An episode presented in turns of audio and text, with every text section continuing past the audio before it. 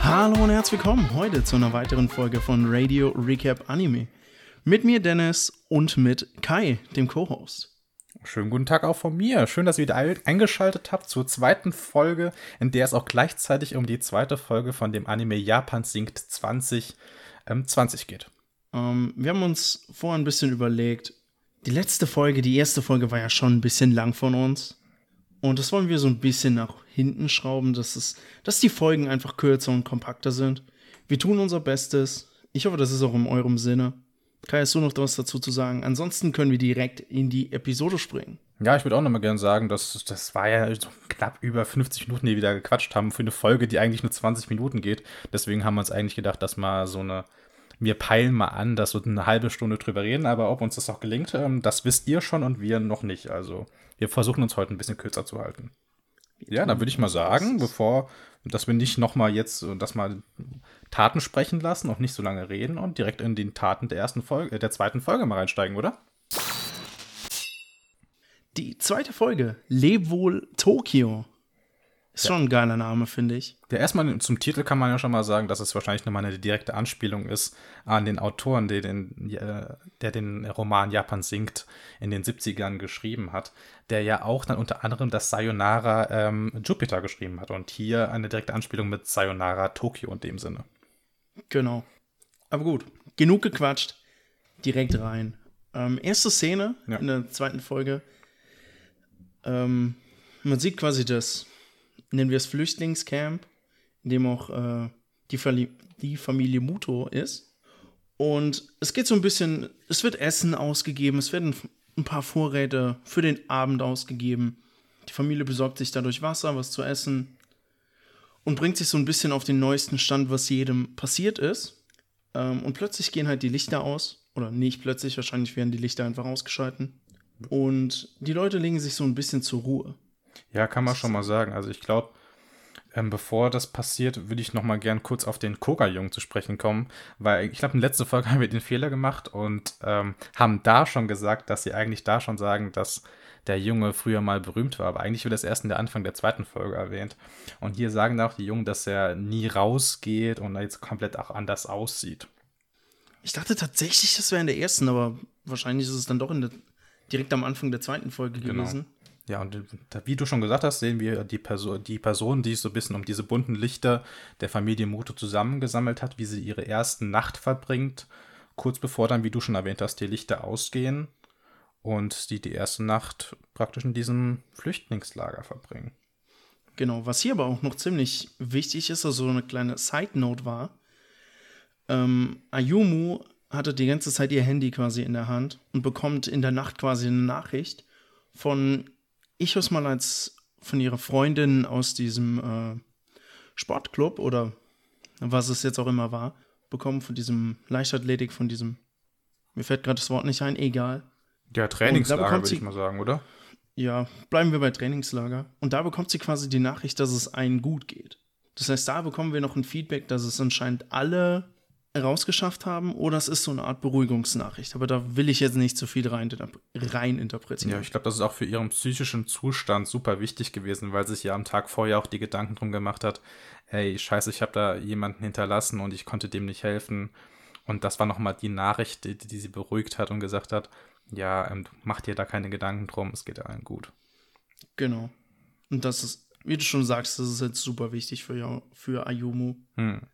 Ähm, der nächste Tag beginnt quasi mit Spannung pur. Ja, es, es geschieht eine Explosion praktisch eines nahege einer nahegelegenen Fabrik. Ja, und äh, genau. ich glaube, die Fabrik, da sagen sie tatsächlich, das ist eine, ähm, was für eine Fabrik soll das gewesen sein? Ah, das weiß ich jetzt nicht mehr. Ich, das habe ich mir auch nicht notiert. Das ist, glaube ich, relativ unwichtig, was für eine Fabrik das genau gewesen genau. ist. Wichtig ist nur ähm, die Nachricht, die dann äh, ein Mann herträgt, der dann die Treppen hochgerannt kommt. Und zwar sagt der, dass das ähm, Wasser nun steigen soll. Genau. Ja. Und es äh, sorgt zumindest mal äh, für den Anfang sehr für Panik, auch in der Gruppe. Mhm. Ähm, was ich aber sehr interessant finde, ist danach, jeder checkt halt Social Media aus. Ja. Schaut in seinem Handy, schaut, was abgeht. Ja, da sieht man doch mal, wie der Anime an die, neu die diese Romanvorlage an die neuere Zeit angepasst hat. Denn ich kann mir vorstellen, genau. dass es wahrscheinlich jetzt äh, in den 70ern mit Social Media und Internet nicht so ähm, der Fall gewesen genau. ist. Da hat man halt noch auf die äh, städtische Tageszeitung hoffen ja. müssen, dass die darüber berichtet. Ja, das ist so, um, so ein bisschen zwiegespaltenes Schwert, finde ich, weil einerseits ähm, schürt so eine sofortige Rückmeldung von Nachrichten ja auch so ein bisschen Panik. Und genau. andererseits ähm, beruhigt es auch, wenn man sofort weiß, ähm, was jetzt in der Welt eigentlich so abgeht. Also es ist so ein bisschen, ja. Ja, das stimmt. Es ist so ein bisschen, es hat Pro und Kontrast. Ähm, was hier aber noch erwähnt wird, ist, dass zum Beispiel die ganzen japanischen Medien ziemlich ruhig sind und dass fast alle ähm, Informationen, die das Lager bekommt, aus englischen Medien sind. Und das finde ich zum Beispiel auch sehr interessant, dass sich Japan, die japanischen Medien sehr bedeckt halten. Glaubst du, das ist Absicht oder glaubst du, dass es wirklich so eine Verschwörungstheorie ist oder dass ah. eine Fake News oder dass die japanische Regierung da irgendwie mit, mit drinsteckt? Weil ich glaube es ehrlich gesagt irgendwie nicht. Mm, glaube ich auch nicht. Aber es kann halt sein, dass Japan sich nicht als super schwach outen will, quasi. Hm. So ein bisschen, um noch eine gewisse Stellung in der Welt ja, wenn denn zu behalten. Nicht jetzt. Wenn man genau. sich nicht jetzt als schwach äußern möchte. Wann genau. denn dann? I don't know. Also, was ich da in der Szene auch spannend fand, war dieser eine Typ, der da auch mittendrin gestanden hat und auch diese Zeitungsmeldungen gesehen hat und dem Ganzen so nicht, äh, nicht Glauben schenken wollte. Also der hat das auch so ein bisschen als Fake News abgetan und nicht genau. jeder glaubt diesen Social Media Post. Das fand ich ganz spannend. Und auch Go, der eigentlich relativ jung ist und auch, ähm, ich sag jetzt mal, eine gewisse Medienkompetenz besitzt, der glaubt sofort diesen, äh, diesen Nachrichten, die er sieht, äh, diesen Nachrichten, ja. die er sieht. Ja. Aber ich glaube, so wird es, glaube ich, jedem von uns gehen. Wenn du irgendwas auf Social Media siehst oder in einem Online-Newsletter oder in einem Online-Magazin quasi. Ja. Oder ein Online-Nachrichtenportal und du siehst dann, wow, Japan geht unter, das und das ist passiert, die Insel ist versunken, ja. etc. pp. Ja. Ich glaube, das glaub, oder allein schon, wenn man die Bilder davon sieht, glaubt man das auf jeden Fall. Ja, also ich muss auch ganz ehrlich sagen, wenn ich Nachrichten auf Instagram sehe, ich glaube, die meistens ohne die groß zu hinterfragen. Also, ja. ich glaube, wenn man Bilder sieht oder Videos sieht, wie was passiert, ähm, dann glaubt man doch schon relativ schnell was. Und kurz nach dieser Nachricht, wo dann erfahren wurde, äh, wodurch wir dann erfahren, als, als Zuschauer erfahren, ha erfahren haben, dass das ähm, Wasser steigt, versuchen dann auch alle mehr oder weniger von diesem Zufluchtsort aufzubrechen, um einen Ort zu finden, wo sie eventuell sicherer sein könnten, oder?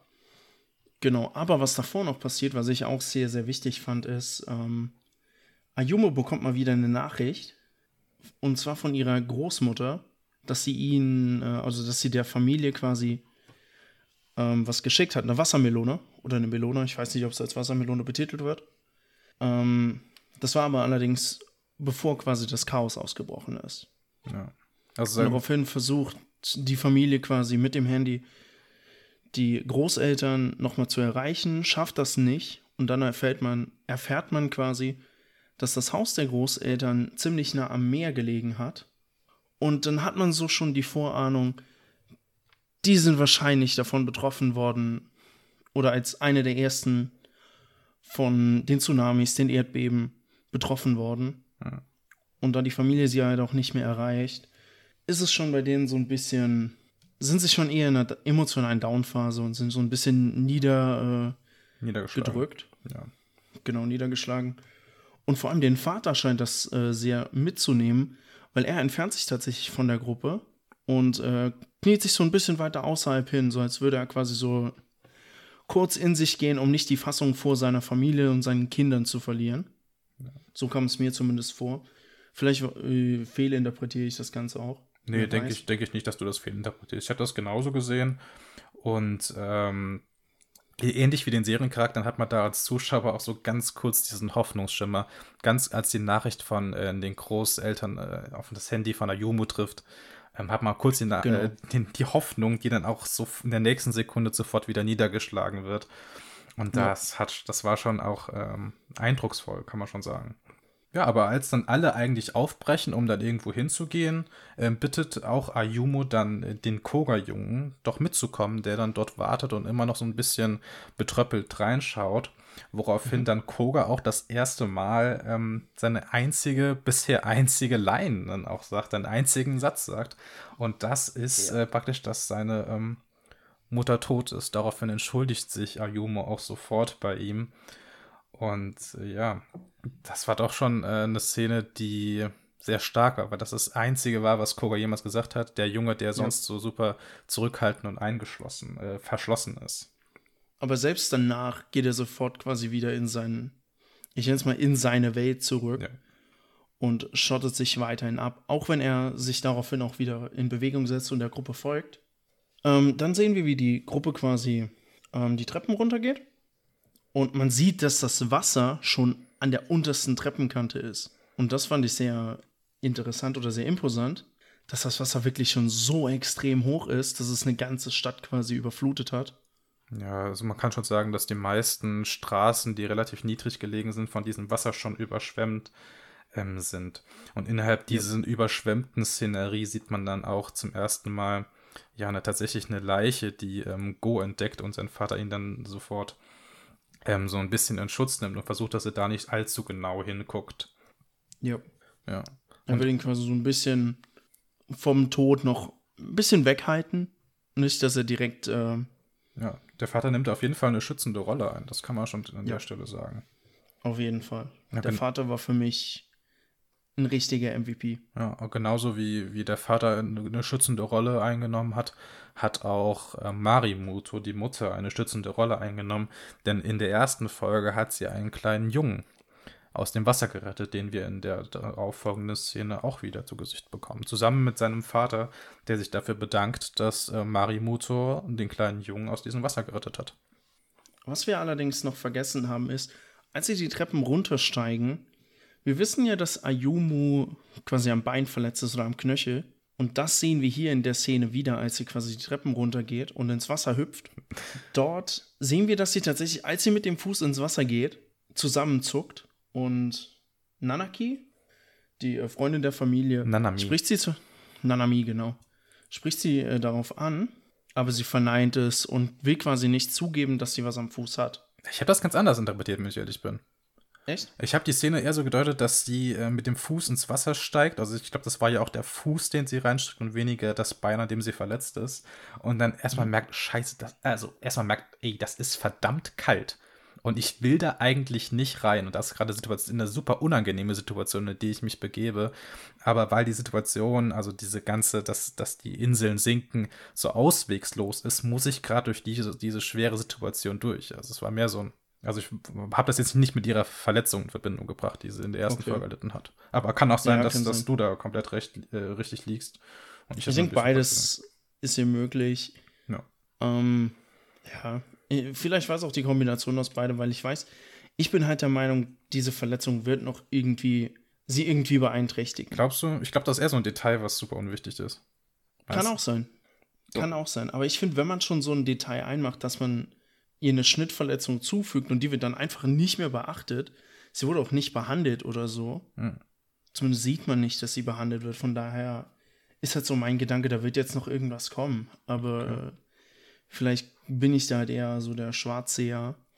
Who der, knows, who knows, who knows. Wer, wer, wer weiß, Der sich da in ein Detail verliebt hat, äh, was anscheinend komplett unwichtig sein kann. Wissen wir nicht. Also ich habe jetzt auch noch nicht die dritte Folge gesehen, von der wissen wir es. Also weiß ich zumindest nicht. Same, same. Ja, aber was dann ein bisschen äh, eine spannendere Szene war, in meinen Augen zumindest, war dann, als sie, nachdem der gerettete Junge aufgetaucht ist, sich entscheiden müssen, ob sie jetzt nach Westen oder nach Osten weitergehen. Denn so wie genau. wir wissen, ist in Okinawa das Epizentrum und Okinawa liegt eher westlich von dieser ganzen momentanen Position der Leute. Und deswegen genau. scheint der Westen relativ gefährlich zu sein, oder scheint zumindest der Westen super ähm, gefährlich. Genau. So viel erfahren wir. Und auch der Großteil der Gruppe möchte äh, deswegen nach Osten weiterziehen. Die Familie äh, oder die Familie Muto hat dann einen kleinen Geistesblitz, beziehungsweise Go hat diesen Geistesblitz und fragt ähm, mithilfe des Handys seiner Schwester seinen äh, Gamer-Freund aus Estland, wie, den Moment, wie er die momentane Lage sieht oder wie äh, in seinem Land das Ganze dargestellt wird. Ja. Und dieser sagt äh, ihnen dann tatsächlich, dass im Osten momentan, äh, dass es dort, äh, oder dass die Lage im Osten extrem schlimm sein soll oder sogar schlimmer sein soll als im Westen. Und wir erfahren, dass im äh, gesamten Osten auch zum Beispiel keine Lichter funktionieren. Das heißt, Elektrizität ist auch gone. Was ich an der Szene noch super spannend fand, ist ähm, die, die, die Frage, warum die ganze Gruppe denn auch nach Osten gehen will. Nicht nur, weil sie den Westen für gefährlich hält, weil da das Epizentrum der ganzen, äh, der ganzen Geschichte äh, gewesen sein soll, sondern auch, weil es im Osten ein, ein, ein Lager, nenne ich es mal, geben soll, genau. das verschiedene Lebensmittel und äh, Gebrauchsgegenstände aufbewahrt. Und da hat ein Typ was gesagt, was ich super ähm, bestimmerisch fand und auch ähm, unmenschlich oder auch egoistisch. Und zwar hat er gesagt, okay. ja, ich, ich gehe in diese Richtung. Was tut ihr? Also er hat praktisch schon festgelegt, mhm. dass er in seiner Meinung nicht umgestimmt werden kann. Ich gehe in, den, in diese Richtung. Was tut ihr? Und hat so ein bisschen damit auch die ganze Gruppe äh, unter Druck gesetzt, es ihm doch gleich zu tun und mit ihm in den Osten zu gehen, wo es dann dieses ähm, Distributionszentrum geben soll. Aber wie du mhm. gesagt hast, hat Go dann seinen Gamer von Estland gefragt und der meinte dann auch, Go West. Also geh nach Westen.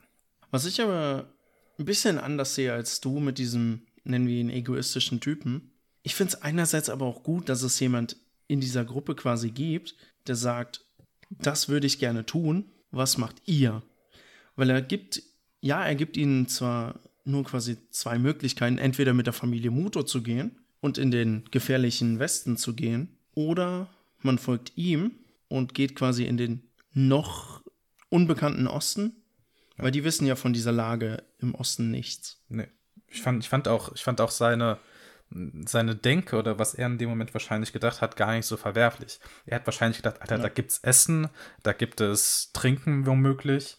Ähm, genau. ich, ich möchte jetzt die Großgruppe in dieses sichere Umfeld bewegen und möchte der Großgruppe damit helfen, weil ich weiß, dort gibt es etwas, was uns helfen kann. Und deswegen äh, lass uns doch bitte in diese Richtung gehen. Ich fand ja, die Formulierung glaube, so krass, dass er sagt, ja, ich gehe dorthin. No matter what you do. Also, ja. ich gehe in, in diese Richtung, ist mir scheißegal, was ihr tut, was macht ihr? Aber ich glaube, das ist auch vor allem in solchen Krisenzeiten wichtig, dass es Leute oder Menschen gibt, die so entscheidungsfreudig sind und dann sagen, das ist die Entscheidung, die werde ich jetzt durchziehen, egal ob ihr jetzt mitkommt oder nicht. Definitiv, denke ich auch, weil wenn jeder so eine gewisse passive Rolle einnimmt, dann führt das oft nirgends hin.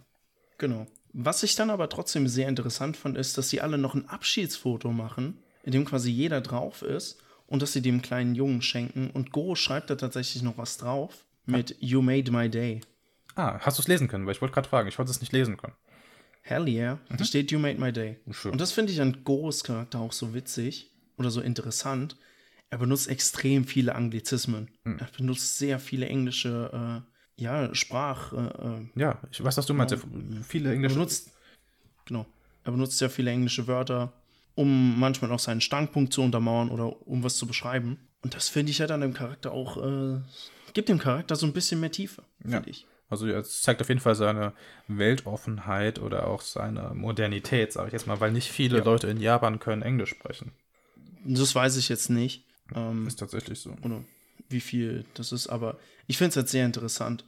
Und kurz darauf äh, macht sich dann Fam Familie Muzo zusammen mit Koga und Nanami und äh, dann auf. Darf ich kurz reingrätschen? Ja.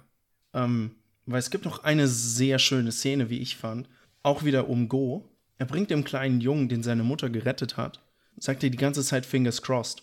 Mhm. Er bringt ihm das quasi so ein bisschen als Mutbringer bei, dass alles gut wird. Und das finde ich auch interessant, weil Go für diesen kleinen Jungen dann doch schon so ein bisschen ähm, Verantwortung übernimmt und ihm halt auch ähm, Rückhalt geben will in dieser schweren Zeit. Unterstützt ihn. Er unterstützt ihn damit genau. wahrscheinlich. Oder möchte ihn zumindest damit äh, unterstützen, ja.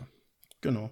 Achso, nee, dann, dann macht sich die Familie Muto zusammen mit Nanami und ähm, dem Koga-Jungen auf Richtung, Richtung Westen. Und auf dem Weg trifft diese, diese Gruppe dann auf ein älteres Paar und einer Brücke, woraufhin Ay Ayumu sofort hilfsbedürftig ist und diesem älteren Paar helfen möchte und dann eine Flasche Wasser nimmt und sie ihnen überreicht. Ich fand die Szene, ähm, ich fand die Szene erstmal stark und ähm, wichtig Und auch, ich konnte beide Positionen da ähm, total nachvollziehen. Erstmal, was genau ist da überhaupt passiert? Also sie nimmt eine Was Wasserflasche und äh, versucht dann dem älteren Paar ein paar Schlucke aus dieser Flasche zu geben.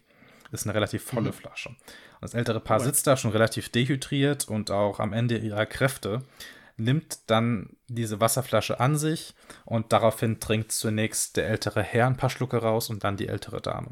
Und dann aber dann? steckt äh, das Paar die Flasche in ihren eigenen Beutel und behält diese Flasche für sich, ohne dass äh, die Flasche wieder an Ayumu zurückgegeben wird.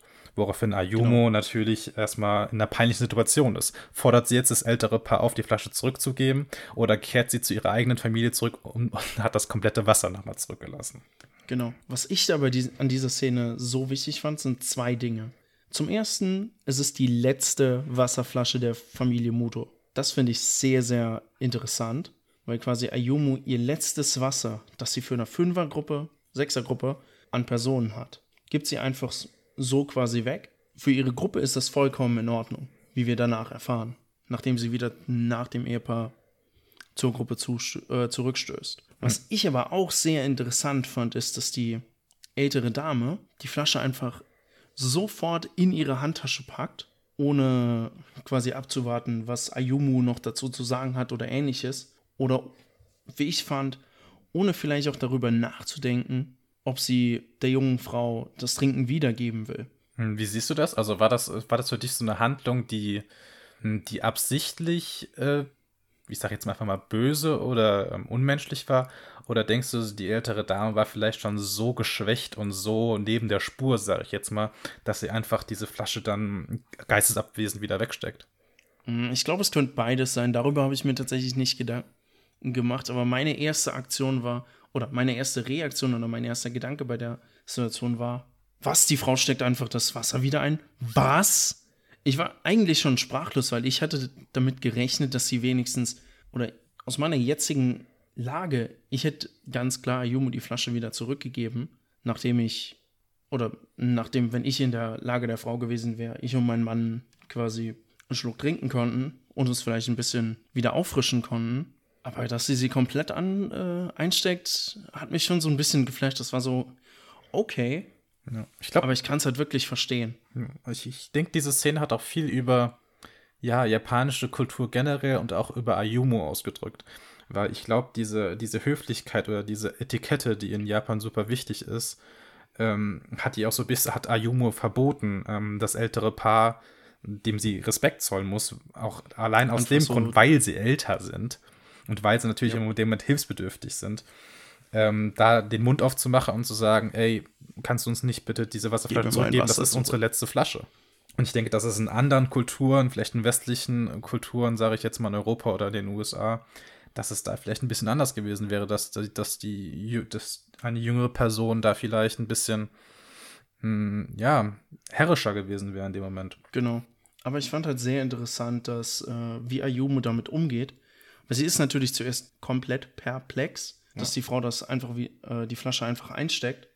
Aber sie will halt, wie du schon gesagt hast, nichts dazu sagen. Jetzt. Und geht dann halt einfach wieder zurück zu ihrer Familie. Und zurück bei ihrer Familie ist auch das Erste, was sie sagt, sie entschuldigt sich dafür. Sie gibt sich ja. also in dem Moment selbst die Schuld dafür, dass sie gerade das Wasser weggegeben hat. Genau. Ja. Ich meine, im Endeffekt ist es so, aber äh, die Familie reagiert ja sehr freundlich und verständnisvoll dafür. Was das so ein bisschen suggeriert, dass sie immer hintereinander stehen. Dass sie quasi alles füreinander tun wollen oder würden. Ja. Wir haben jetzt schon relativ lange über die Szene geredet. Ähm, vielleicht sollen wir diesmal, weil wir uns ja kürzer fassen wollen, auch schon mal weitergehen. Aber wir haben jetzt nur so lange über die Szene geredet, weil sie zumindest in unseren Augen eine sehr zentrale Szene gewesen ist. Eine super wichtige Szene gewesen ist. Ja. Genau, dann weiter. Sie gehen äh, sie folgen der Straße dann weiter, kommen an einen Markt, wollen sich, schauen sich dort natürlich um und finden nichts. Sie finden dort absolut nichts. Der Markt ist komplett leergeräumt. Es gibt nichts mehr, was man ansatzweise verwerten kann. Und so treffen sie die Entscheidung, äh, quasi in die Berge zu gehen, um dort vielleicht nach einer Wasserquelle zu suchen. Mhm. Weil irgendwo müssen sie halt auch äh, was zu trinken finden. Ja. Ich glaube, sie gehen auch so ein bisschen, also ich weiß nicht mehr genau, ob das der alleinige Grund war, wahrscheinlich auch, gehen sie deswegen in den Wald. Aber da ist ja noch so ein kleineres Erdbeben, was da stattfindet. Und daraufhin Genau. sagt der Vater auch, also ähm, sagt der Vater auch, ey, hier stürzt gerade alles zusammen. Wäre es nicht viel sicherer, wenn wir in den Wald gehen würden, wo jetzt nicht so viele Sachen oder Gebäude auf uns rauffallen können. Ja, und im Wald dauert es dann auch nicht allzu lange, bis äh, der Vater eine Wasserquelle findet. Dort können sie sich ein bisschen auffrischen, können quasi ein bisschen Spaß haben in dieser schweren Zeit und sich Ist so ein ein, bisschen ablenken und abkühlen. ja, ist so ein bisschen ein Relief. Ist so ein bisschen eine Zeit, in dem sie Ja. noch mal ein bisschen Spaß haben können in der Familie und ist wahrscheinlich auch ein Kontrast zu einer Szene, die am Ende der Folge noch passieren wird. Spoiler? Ja, kleiner Spoiler, aber ich denke, dass Oh. jeder, der diese Folge hört, auch die ganze Folge schon gehört hat. naja. Kleiner Appetit haben, sage ich da nur. Kleiner Appetit haben. Ähm, ja, sie entscheiden sich dann nach dem äh, bisschen Rumtollen, dass sie dem Fluss weiter äh, unterhalb folgen wollen Hm. und müssen dann natürlich runter zum Fluss, weil sie sind quasi auf einer Erhöhung, auf einer Klippe und müssen dann quasi runter ins Wasser. Und der Vater, wie er halt natürlich ist, ist halt ein richtiger Industriekletterer, nennen wir es mal so. Oder er hat äh, Klettererfahrung. Ja. Hat natürlich ein Seil und einen äh, Sicherheitshaken dabei. Natürlich. Ja, kann, äh, der Mann ist halt einfach gut vorbereitet. Ja, er seilt sich, also er, er will so ein bisschen, ähm, das, also er, da ist so, ein, so eine Art Wasserfall und der Vater geht dann praktisch vor, um auszuchecken, ob das, ob die seine Familie dort äh, sicher runtergehen kann oder eventuell auch sicher runterspringen kann. Genau. Und äh, als Vernuskaninchen, mehr oder weniger, nimmt die Familie dann Go, der da äh, so ein bisschen auch äh, mehr oder weniger erzogen wird, sagt er von seiner Mutter, die dann Ja. auch sagt, ey, ähm, ein Junge, der, der sollte schon ein wenig Mut haben und du bist deswegen der Erste, der hier runterspringt, nachdem der Der Vater natürlich abgesichert hat, dass dir da nichts passiert, wenn du da runterspringst. Ja. Aber dann wird er auch mehr oder weniger kopfsüber Runtergeworfen. runtergeworfen, ja. Er wird so ein bisschen von seiner Mom runtergestoßen, weil er halt wirklich Panik hat. Ich meine, man springt nicht jedes äh, Mal, jeden Tag von der Klippe runter in einen Fluss. Nö. Ich meine, Aber ansonsten. da hat er natürlich schon so ein bisschen Respekt. Was wir dann aber erfahren, ist für dich auch sehr wichtig. Go kann nämlich nicht schwimmen. hm, ja. Das heißt, sein Vater muss ihn dann so ein bisschen unter die Arme greifen, nachdem Go runter gesprungen ist, nennen wir es so. Könnte noch eine Rolle spielen, definitiv. Da habe ich jetzt gar nicht mal dran gedacht. Ja. Ja. Das fand ich halt ziemlich witzig. Und dann macht sein, zieht sein Vater ihn halt so ein bisschen auf, ja, du wohnst die, du lebst auf einer Insel und kannst nicht schwimmen. Was bist denn du für ein Junge? ja. Musst doch schwimmen können. Ja, und da sieht man auch so ein bisschen, wie, wie Go lebt fast schon. Also Go ist ja schon jemand, der eher virtuell gelebt hat und äh, praktisch nicht physisch dann diese Grenzen, die ihm dieses Land aufsetzt, überschreitet.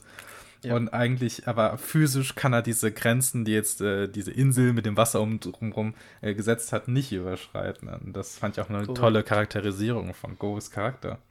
Also ist dir dann an der Szene noch irgendwas Nee, Wichtiges nee, aufgefallen? Gar nichts. Weil dann würde ich in die nächste Szene springen und zwar finden sie, als sie dem Fluss weiterfolgen, ein verwüstetes Dorf und werden dort tatsächlich von einem Eber angegriffen. Beziehungsweise jeder flieht dann so ein bisschen, aber Yumu ist zu langsam oder ist erstarrt vor Schock Ja. und wird dann von dem Eber quasi anvisiert. Und ihr Vater beschützt sie da so ein bisschen, hat natürlich sein schwarzer Taschenmesser immer dabei. Das Seil hat er auch äh, eingepackt mit seinem Karabiner. Der hat immer alles. Der hat alles dabei. Der ist einfach, äh, Gut vorbereitet. Ja, er hat das äh, Überlebens einmal-eins richtig gegrindet, möchte ich Fall. sagen. Backgrills möchte man sagen. Ähm, und ja, er kämpft dann so ein bisschen mit dem Eber und kann ihn nach einem etwas längeren Kampf überwinden und auch töten, sodass die Familie am Ende vom Tag was zu essen hat. Ja. Und fandest du, das sah appetitlich aus, was er da auf seinem Grill angerichtet hat? Ähm, Eher weniger, würde ich jetzt mal sagen. zuerst mal möchte ich sagen, wie kann ein einfacher Bauarbeiter, Ingenieur, äh, Elektroinstallateur ein Schwein ausweiden? Ja, das kann ich mir schon Er hat vorstellen. ihm halt richtig die Innereien professionell rausgemacht und alles quasi in einen Eimer separat gestellt. kann. Woher willst du wissen, wie professionell das war? Keine Ahnung, ich bin professioneller Schlachter, natürlich. Nein, ich habe keine Ahnung, aber ich fand es halt sehr interessant, dass er das äh, tut. Ähm, es sah jetzt nicht so appetitlich aus. Ich meine, er gibt noch, äh, was waren das für Flocken, die er noch als quasi Geschmacksverstärker drauf gibt? Waren das Bonito-Flocken oder diese Seeeigenflocken? Ich weiß es nicht.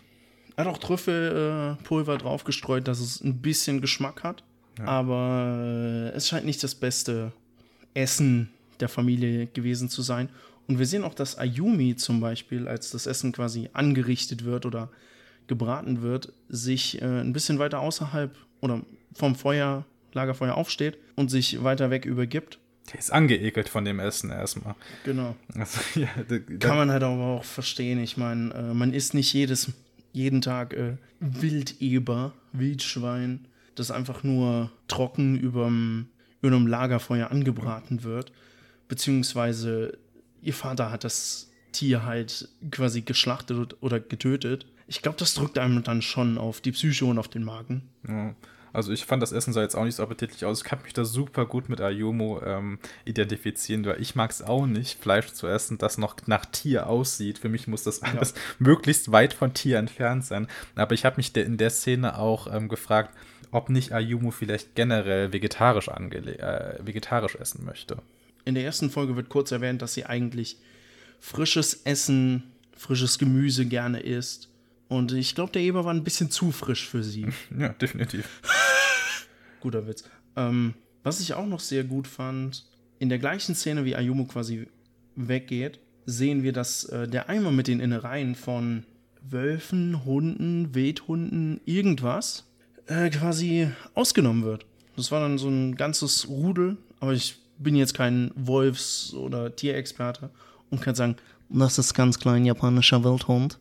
Denn ich würde beim Term Wolf bleiben oder vielleicht Wildhund. Ja. Ja, da sieht man, sieht man vielleicht, dass ähm, die äh, Familie Muto da vielleicht auch ein bisschen ethisch rangeht und sagt, ey, wir haben gerade der Natur dieses Lebewesen genommen und wir geben auch gleichzeitig der Natur was zurück. Genau. Das fand ich ja halt auch sehr schön. Ja. Und dann haben die ja gemerkt, Ayumu konnte von dem ganzen, ich habe jetzt mal Wildschwein oder Eber, jetzt nicht allzu viel essen. Und daraufhin genau. versuchen sie was ähm, finden zu gehen für sie. Und genau. zwar sind das Jamswurzeln. Genau. Hast du schon mal Jamswurzeln gegessen? Ich habe ehrlich gesagt so. keine Ahnung, was eine Jamswurzel ist. No idea. Gut, ich auch nicht. No ich idea. auch nicht. Ähm, ich habe tatsächlich danach gegoogelt und habe mich da so ein bisschen schlau gemacht. Das ist quasi so eine Art, ja, Beilage oder auch zum Teil ein Hauptgericht, was man äh, in Japan häufig isst oder was das? man dazugeben kann. Ich habe keine Ahnung. Mhm. Das habe ich nicht nachgeschaut. Aber da es eine Wurzel ist, würde ich auch schon sagen, vielleicht so ein bisschen kartoffelartig, vielleicht ein bisschen bitterer. I don't know. Trägt jetzt nichts zur Sache aber, bei, aber fand ich mal spannend. Ja, fand ich halt auch ziemlich nice. Ja. Und ja, sie finden ja quasi äh, ein Feld, wo sie, wo der Vater sagt, ja, genau da werden oder sie ähm, kommen dann quasi an einen Zaun an, wo so ein bisschen abgesperrt ist.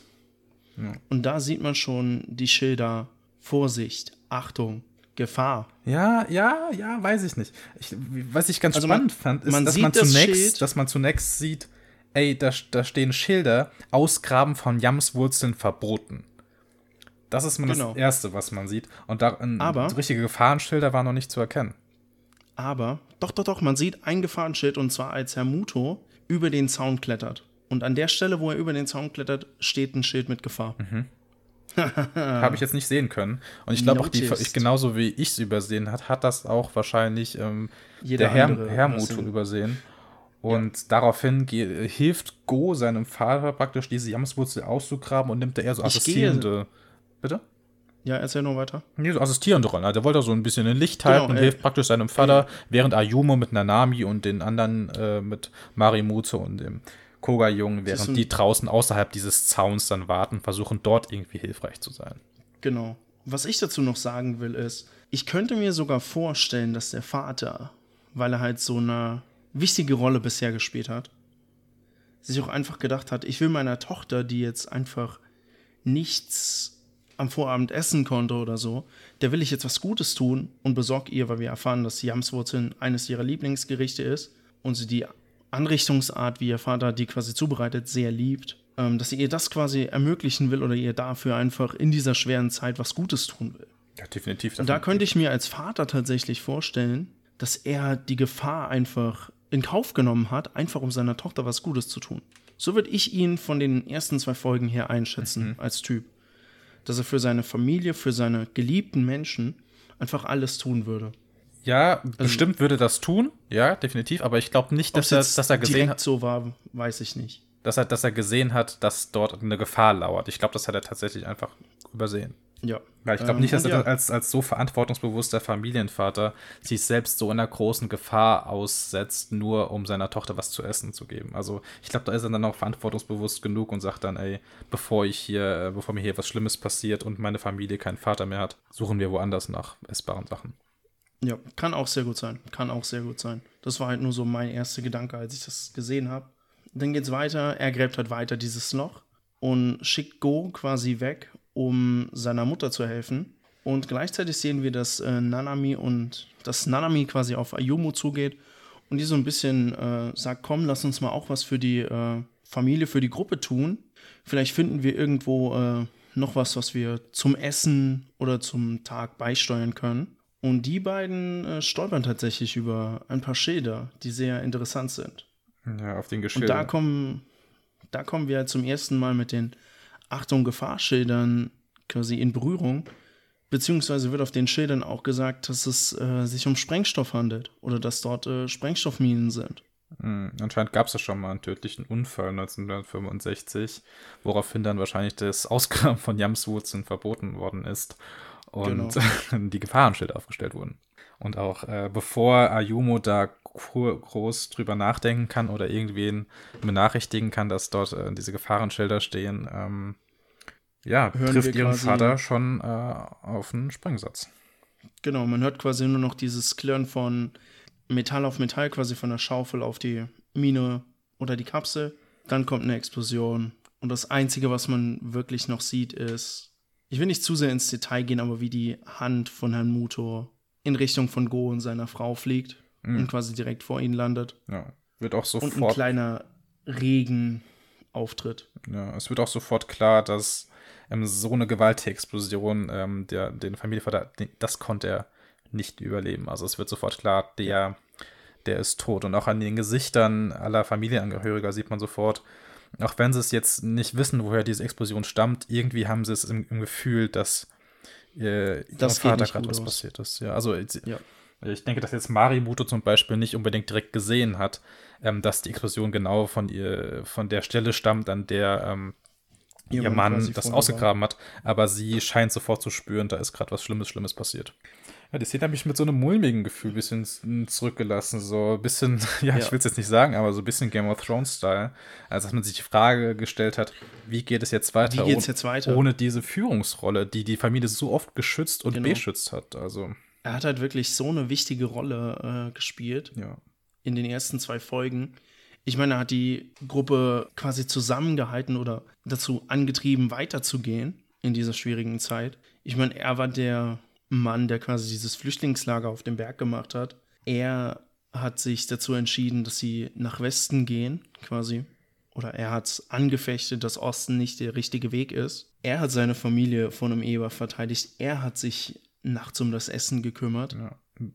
er hat die Quelle gefunden. Wer kümmert sich jetzt darum? So eine wichtige Rolle. Ja. Und genau das ist die wichtige Frage, die wir uns für die Folge 3 von Japan singt 2020 und für die dritte Folge unseres Podcasts vielleicht stellen können. Wie geht die Familie mit diesem ja, Verlust um? Ja. Was wird jetzt passieren? Finde ich auch ganz spannend, weil Go ist ja noch relativ jung. Er muss jetzt ja. die, in Anführungsstrichen, Männerrolle übernehmen. Und Ayumu und Mari, die sonst so optimistisch sind, erleiden jetzt natürlich einen schweren oder einen herben psychischen Rückschlag. Und wie die ja. mit, dieser, mit dieser Situation umgehen, dass gerade ihr Vater bzw. ihr Mann gestorben ist, ist doch sehr, sehr spannend in meinen Augen.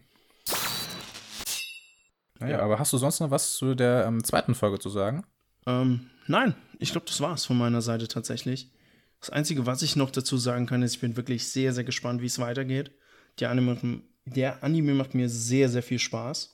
Mir und ich finde, es ist einfach ein super schön anzusehender Anime. Und er zeigt halt auch nicht, dass immer alles schön und gut ist, sondern dass man auch manchmal im Leben äh, zurückgeschlagen wird.